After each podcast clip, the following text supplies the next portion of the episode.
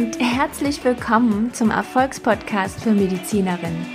Ich bin Dr. Franziska Rudolph und ich bin Host dieses Podcasts, in dem es um dich als Unternehmerin in deiner Praxis geht.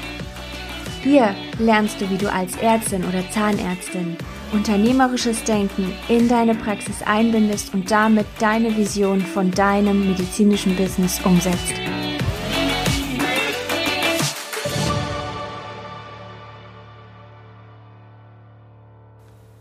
Du hörst Folge 13 des Erfolgspodcasts für Medizinerinnen und heute soll es darum gehen, wie du überhaupt die Idee für dein Business als Ärztin oder auch Arzt findest. Im ganzen Juli wird uns das Thema begleiten, wie du eine Idee für dein Business wirklich fundiert aufbaust.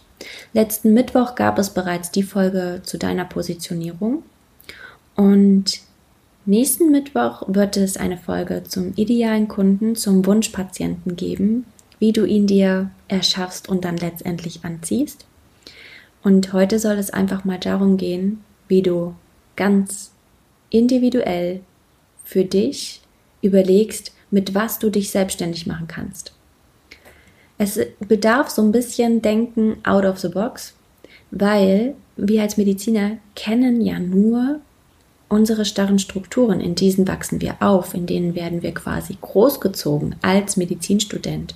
Ich persönlich kann sagen, mir fehlte eine Perspektive, als ich feststellte, ja, irgendwie können ich und dieses Gesundheitssystem nicht miteinander. Und es musste mir erst wirklich schlecht gehen, auch körperlich schlecht gehen, bevor ich verstanden habe, dass ich hier die Notbremse ziehen darf und jetzt den Mut haben darf, mir etwas ganz eigenes, individuelles aufzubauen. Und ich muss trotzdem die Medizin nicht komplett verlassen und irgendeine andere Ausbildung machen. Denn ich kann meine Expertise nutzen und meine Leidenschaft nutzen, meine Stärken nutzen und mir aus all dem gemeinsam etwas Tolles aufbauen. Und da sind wir eigentlich schon ja in diesem großen Thema. Und auf dem Weg darf ich dir mitgeben, fang an anders zu denken, fang an etwas unmöglich Erscheinendes für möglich zu halten wenn dein Herz dafür schlägt.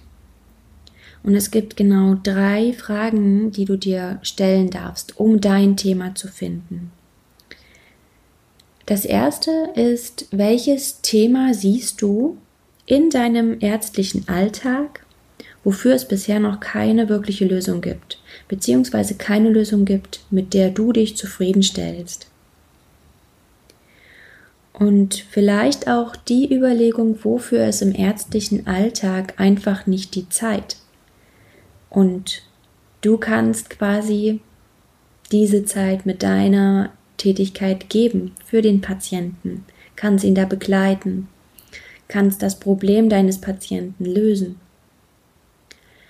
Und da darfst du natürlich deine Expertise, die du dir über die Jahre aufgebaut hast, mit einfließen lassen.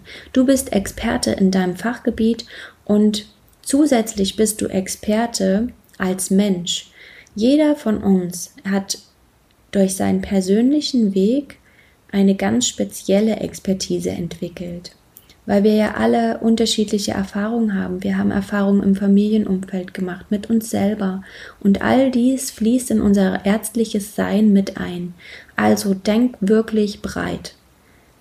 Schreib einfach mal alles auf, wofür du eine Lösung siehst, die so noch nicht vorhanden ist. Im Schritt 2 überlege dir, Wobei fragen dich Menschen in deinem Umfeld um Rat.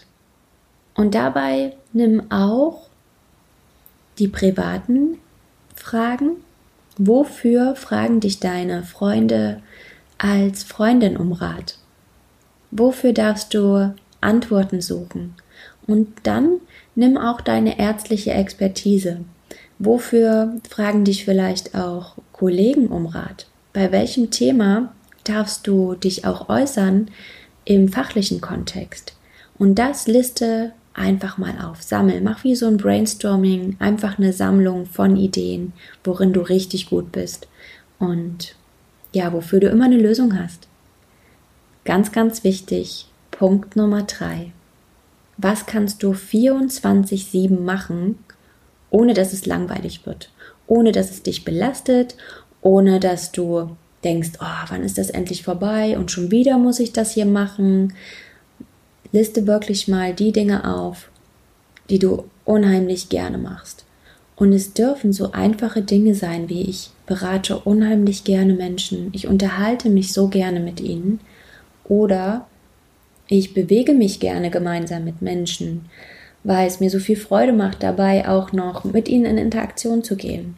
Also es dürfen auch einfach die alltäglichen Dinge sein, die dir Spaß machen. Und all das, diese drei Sachen, kannst du zu deiner Business-Idee zusammenfassen.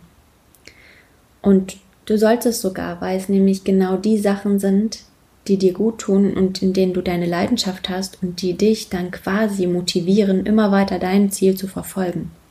Ich fasse nochmal zusammen. Punkt Nummer eins: Welches Problem siehst du in deinem ärztlichen Alltag, für das es noch keine Lösung gibt, beziehungsweise wofür ist im normalen ärztlichen Alltag keine Zeit? Nummer zwei: Wobei fragen dich sowohl deine Freunde als auch deine Kollegen immer wieder um Rat? Wofür bist du Experte aus ihrer Sicht? Und Nummer drei, ganz, ganz wichtig und wirklich ein Herzensanliegen von mir. Was tust du 24-7 mit so großer Leidenschaft, dass es dir einfach Energie gibt und dir nicht zieht?